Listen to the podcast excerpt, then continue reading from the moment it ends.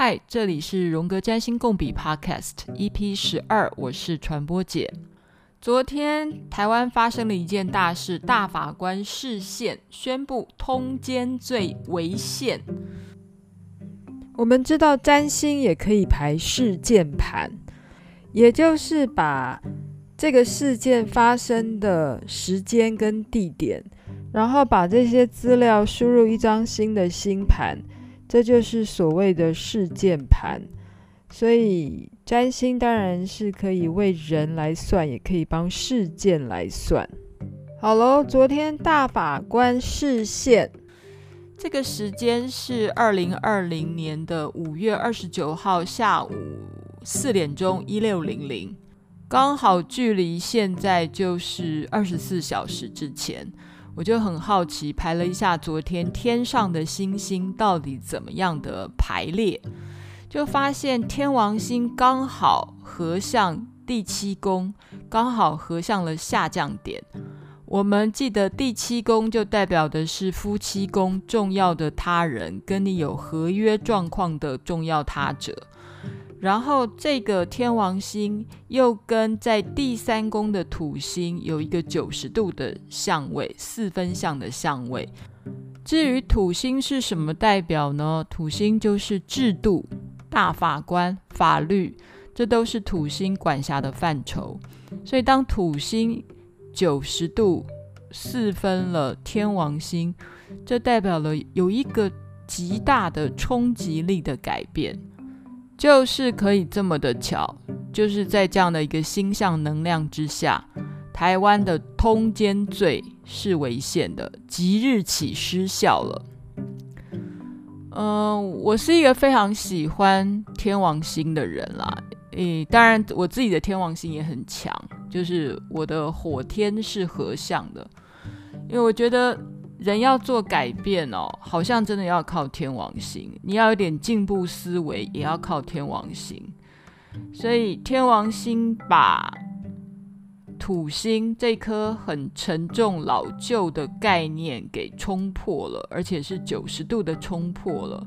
然后也这么巧的，就是在第三宫大法官出来做解释，跟人民做沟通。通奸罪为什么会违宪？因为通奸罪限制了人的性自主权，每一个人的身体都是自己的，然后自己要跟谁上床这件事情也是由自己决定的。当然，如果你在婚姻当中，你为了尊重你们，你跟你伴侣之间的关系，你不愿意跟你伴侣以外的人发生性关系，那也是你个人的选择。那这个一切都是基于你自己非常有自主性的去选择你要跟谁上床或不跟谁上床。其实通奸罪这件事情，我真的觉得非常的匪夷所思、莫名其妙。就是你们两个要跟谁上床，或是不跟谁上床，或偷不偷吃的问题，竟然还要国家帮你管，然后国家还要花一个呃检察官啊、法官帮你判。你知道吗？我的纳税钱是花在这样的事情上面吗？夫妻之间的家务事为什么要国家帮你管？真的是超级匪夷所思，而且浪费我缴的纳税钱。好啦，关于通奸罪的事情，反正从此以后，台湾再也没有这种非常匪夷所思，而且有点低能的。法律哦，我真的觉得恭喜台湾终于进步了，而且据说通奸除罪这件事情，台湾已经花了十八年的时间在讨论。Oh my God！据说所有亚洲国家比较进步的国家，通通都没有通奸罪了，像台湾这么进步的地方，竟然还有通奸罪。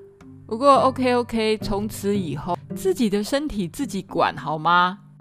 那如果你想要控制你伴侣的身体，那也是你们两个自己的事。不过话又说回来喽，如果你要管到对方身体的自主权，也许你也违宪哦。嗯，好的关系就不是管来管去咩，就是要尊重咩。但当然这个非常难，非常困难。当台湾确认通奸除罪化之后，还是可以回头来思考一下，到底爱情伴侣关系是什么？事情总是很巧的，刚好也是昨天，我的同事推荐我看一部 Young Adult 的美剧，美国电影，它在 Netflix 上。我接下来会完全的剧透哦，嗯、其实这个片子。并没有非常特别啦，我的意思是，它就是一个很温暖的小品，然后它也不是那种什么了不起的剧作，所以你用听的或你回头要再去看，那都好。中文片名叫做《青春未知数》，英文叫《The Half of It》，英文就叫另一半了。好，呃，这个片子很妙啊，就是就在表达。天王星的爱情是什么形式的？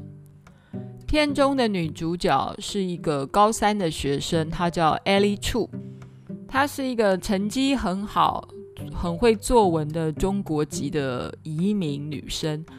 她平常呢会帮班上的同学写作文、写报告来赚钱。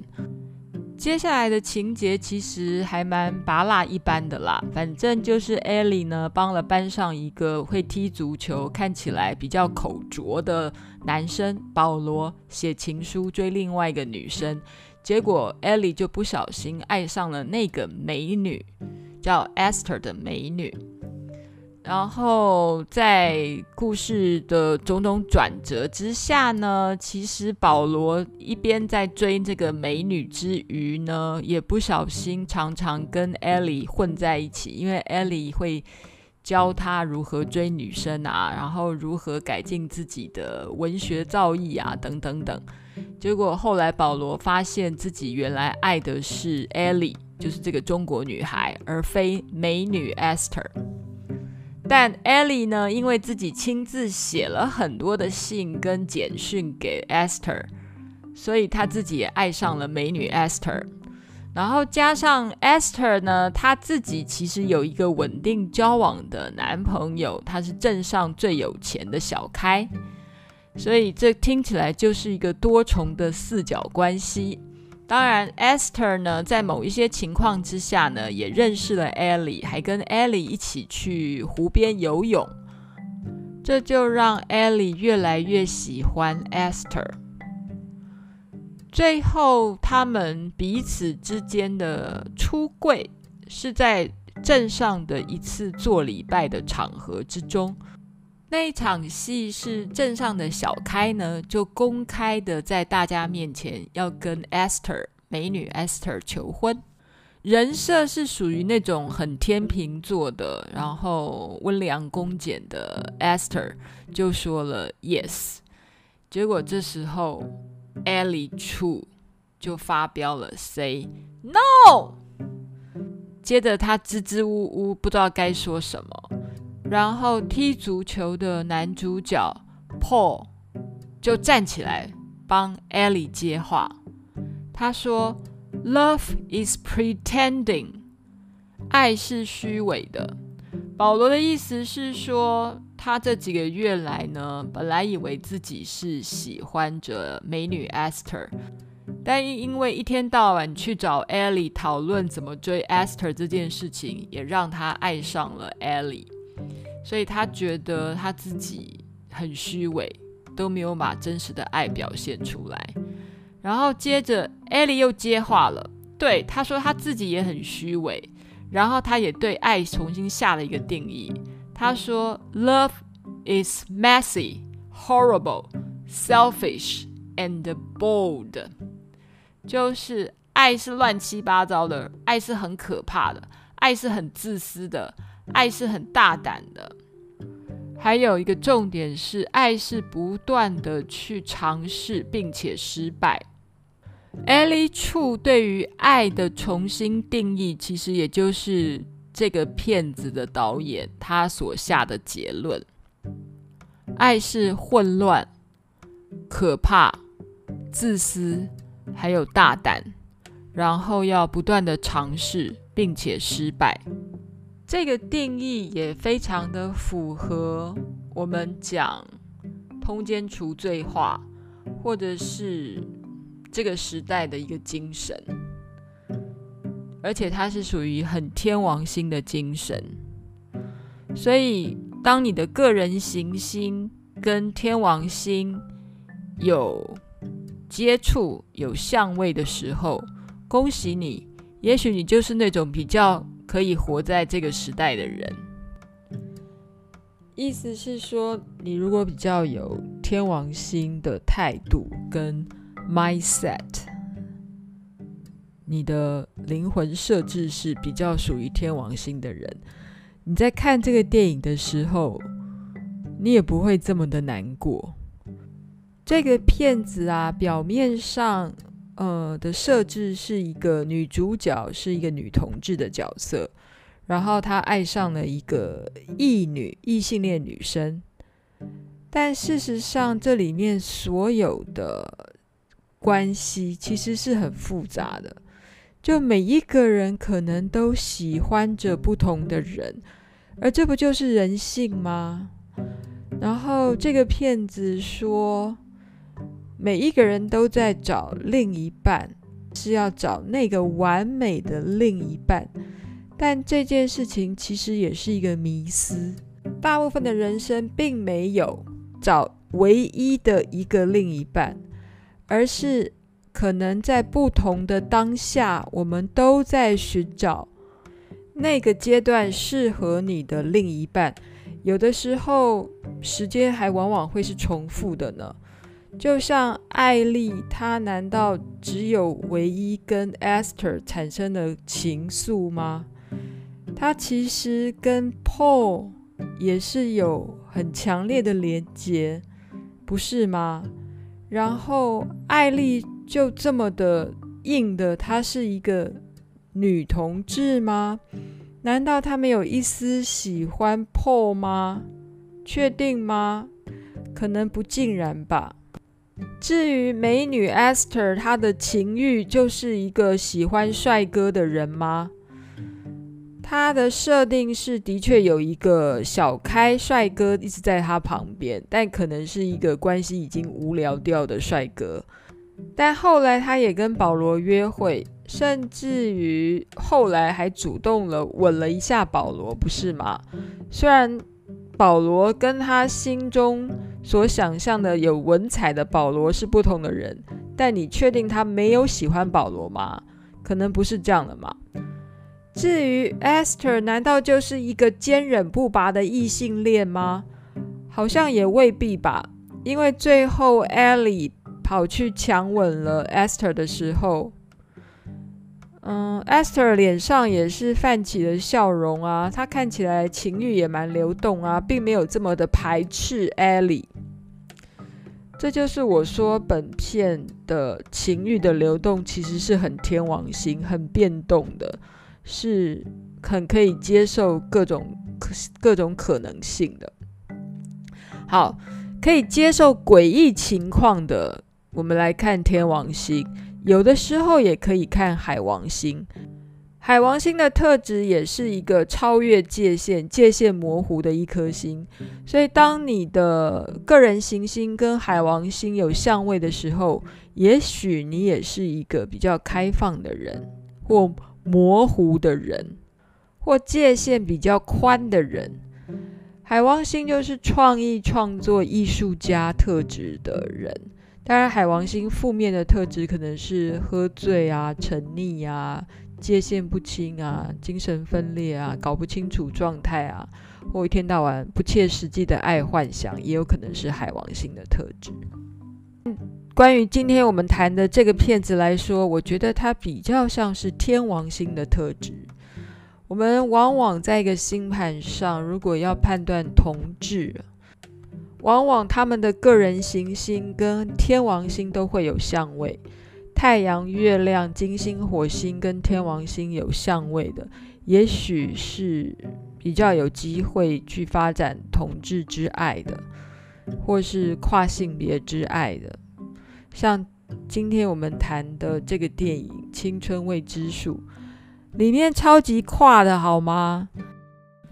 当然哦，如果你的天王星很强，意思是你很容易做改变，所以就会从 A 段情感变到 B 段情感，然后 B 再跳到 C、D、E、F、G，就是你经验丰富，所有的事情都是一体两面啦。所以比较会换的人，他可能也就就比较容易跟你分手啊，就翻书跟翻脸一样快，这通常也是天王星的特质啦。其实每张星盘里呀，大家的个人行星多多少少机会很高，都会跟外行星会有相位，但跟外行星有相位呢，如果发展的正面的人呢，他就可以有一个很勇敢、不一样的视角来看这个世界。天王星就是这样的一颗外行星，它主要的象征是革命、改变、不一样、奇怪，或者是新鲜、年轻。但它比较负面的状态是巨大的改变、断裂、撕裂。无厘头的冲击，这些事情对于没有准备好的人来说啊，它也许是一个很大的创伤。所以，当这个社会已经谈了十八年的通奸除罪化，还是有许多的，不管是大老婆啦或原配，他们也许是很反对、不能接受，因为他们没有办法想象，爱不是依靠别人，爱就是。忍耐、耐心跟忍耐其实是一体两面嘛，哈。然后爱是依附，那如果你都这样想的话呢，或爱是一种责任，所以我们开始逼对方要有负责或要有责任的时候，我相信这个关系可能就开始了有一种控制跟被控制的 SM 的情况了。这样你们关系还会好吗？我是挺怀疑的。其实我学占星，或是对星盘这么有兴趣的理由是，它的规则也帮助我思考世界万物的一体两面，或是多一种工具去做一个事件的不同层次的联想。而这整个分析或联想的过程，对我来讲觉得非常的有趣。其实有一些人，也许是学过所谓的文学批评，然后拿各式各样的理论，然后来解释一个文本。譬如说，你会拿精神分析来解释电影，你会拿后殖民来解释电影，你会拿性别研究啊、女性主义啊等等等来解释电影。同样的道理，我们现在就是拿 astrology 占星学来解释电影，Why not？其实很有意思哦。我还有一些朋友会拿巴哈花精，各种花精不同的象征跟意义去解释片子里面的男女主角们，他们是属于哪一种花精 type。我觉得这整个过程都很有意思啊，就是我们学了很多方法论，然后用这个方法论来解释你身边发生的任何的事情，包括小说、电影，还有生活，跟老公的关系，跟老板的关系，跟员工的关系，跟小孩的关系，都可以用各式各样的方法来检视。那这个过程有什么好玩？对我来说，不断的分析、解释自己生命中的历程，它是一种需求，它是一种欲望，因为我们人都好想要认识自己，不是吗？又回到我们经常聊的，嗯，要成为自己，individuation 个体化，真的要成为自己是每一个人的责任啦，所以。通奸除罪，说穿了就是不要再靠老公或老婆了，靠自己，在心灵上、跟物质上、跟身体上都要独立的做自己。这就是昨天大法官视线的时候，天王星落在第七宫的意义呀、奥义呀。伴侣关系也是不断的重组的。然后我们要接受变化，最后还是要回到做自己。好喽，亲爱的听友们，如果你用的是 Apple Podcast，好心帮我按一个五颗星吧。然后也欢迎你到我的传播姐实验室的脸书粉丝专业留言私讯给我，给我一点回馈，感谢大家，庆祝通奸除罪化，大家快乐，拜拜。